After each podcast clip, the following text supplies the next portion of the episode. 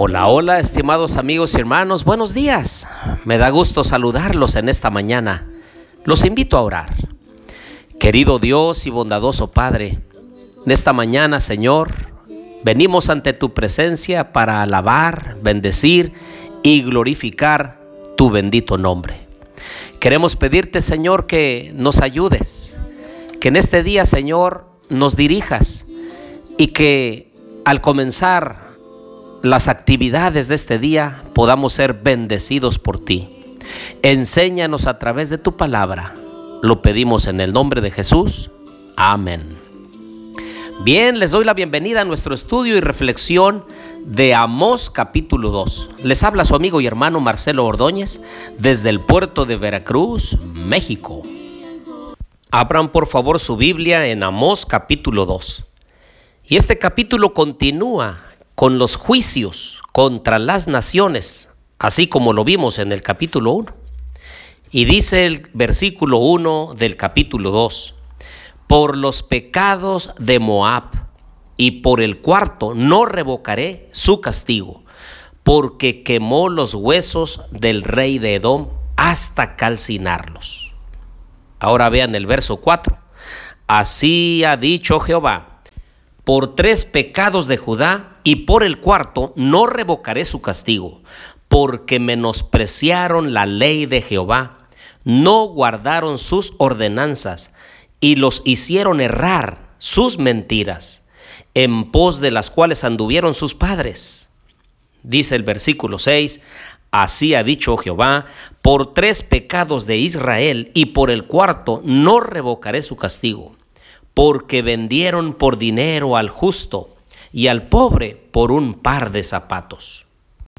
Ahora si ustedes se dieron cuenta, el Señor pronuncia ciertos juicios por los tres pecados y por el cuarto más que añade cada nación, pero lo hicieron para sus semejantes, todas las naciones, desde Damasco, Gaza, Tiro, Edom, eh, Moab, eh, también Israel, pero Judá tiene que ver con un pecado contra Dios directamente. Y es que ellos habían menospreciado la ley de Dios. Sus mandamientos los pusieron a un lado y entonces anduvieron de acuerdo a sus propias concupiscencias y de acuerdo a sus propios deseos. Y es que su mayor pecado había sido que habían dejado de poner como prioridad las cosas santas, las cosas de Dios. Y es que cuando las cosas espirituales ya no son relevantes en la vida del pueblo de Dios, de los verdaderos hijos del Señor, entonces ellos aceptan cualquier mentira y cualquier viento de doctrina que los lleva al lado contrario de la voluntad de Dios.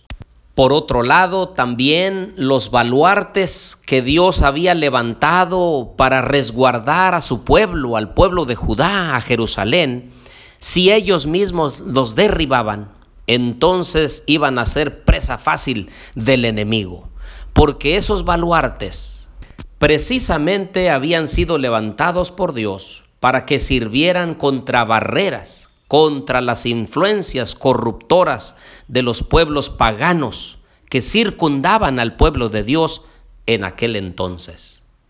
Vayan conmigo a Mateo capítulo 22 y versículo 36. Dice, Maestro, ¿cuál es el gran mandamiento en la ley? Jesús le dijo, amarás al Señor tu Dios con todo tu corazón, con toda tu alma y con toda tu mente. Este es el primero y gran mandamiento. Y el segundo es semejante. Amarás a tu prójimo como a ti mismo. De estos dos mandamientos depende toda la ley y los profetas.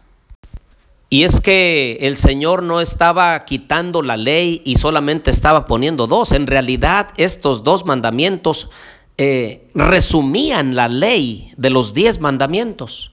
Porque estarán de acuerdo que si nosotros amamos a Dios de todo corazón, entonces guardaremos, obedeceremos los primeros cuatro mandamientos de la ley. Y si nosotros amamos a nuestro prójimo como a nosotros mismos, entonces obedeceríamos los siguientes seis de ese decálogo divino. El apóstol Juan lo expresó de esta manera en Primera de Juan capítulo 2 versículo 3.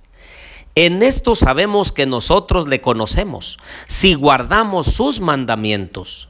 El que dice, yo lo conozco, pero no guarda sus mandamientos, el tal es mentiroso y la verdad no está en él.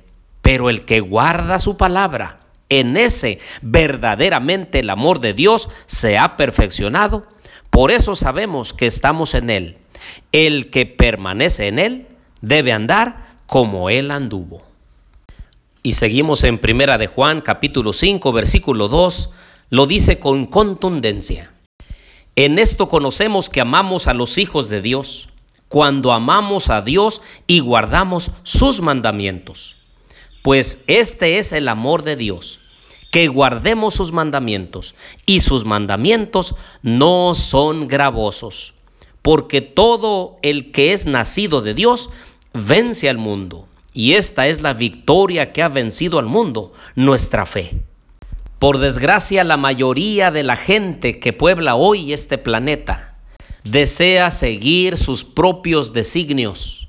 No quiere obedecer lo que Dios ha mandado.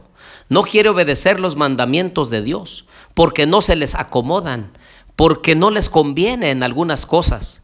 ¿Por qué guardar unos y dejar otros a un lado? Si en realidad el obedecer los mandamientos de Dios es para nuestro propio beneficio, es para nuestra bendición. Si no guardamos los mandamientos de Dios, el Señor sigue siendo Dios, pero nosotros cosecharíamos tristezas y también perderíamos bendiciones que el Señor está dispuesto a enviar a sus hijos obedientes. Por su parte, el apóstol Pablo en Romanos capítulo 7, versículo 12 dice, de manera que la ley a la verdad es santa y el mandamiento santo, justo y bueno. Y entonces en el capítulo 8 el apóstol Pablo nos hace una apelación para los que deseamos hacer la voluntad de Dios. Dice capítulo 8, versículo 1, ahora pues ninguna condenación hay para los que andan en Cristo Jesús, los que no andan conforme a la carne, sino conforme al Espíritu. Porque la ley del Espíritu de vida en Cristo Jesús me ha librado de la ley del pecado y de la muerte, lo que era imposible para la ley, por cuanto era débil por la carne, Dios enviando a su Hijo en semejanza de carne de pecado y a causa del pecado condenó al pecado en la carne para que la justicia de la ley se cumpliera en nosotros y no andemos conforme a la carne, sino conforme al Espíritu.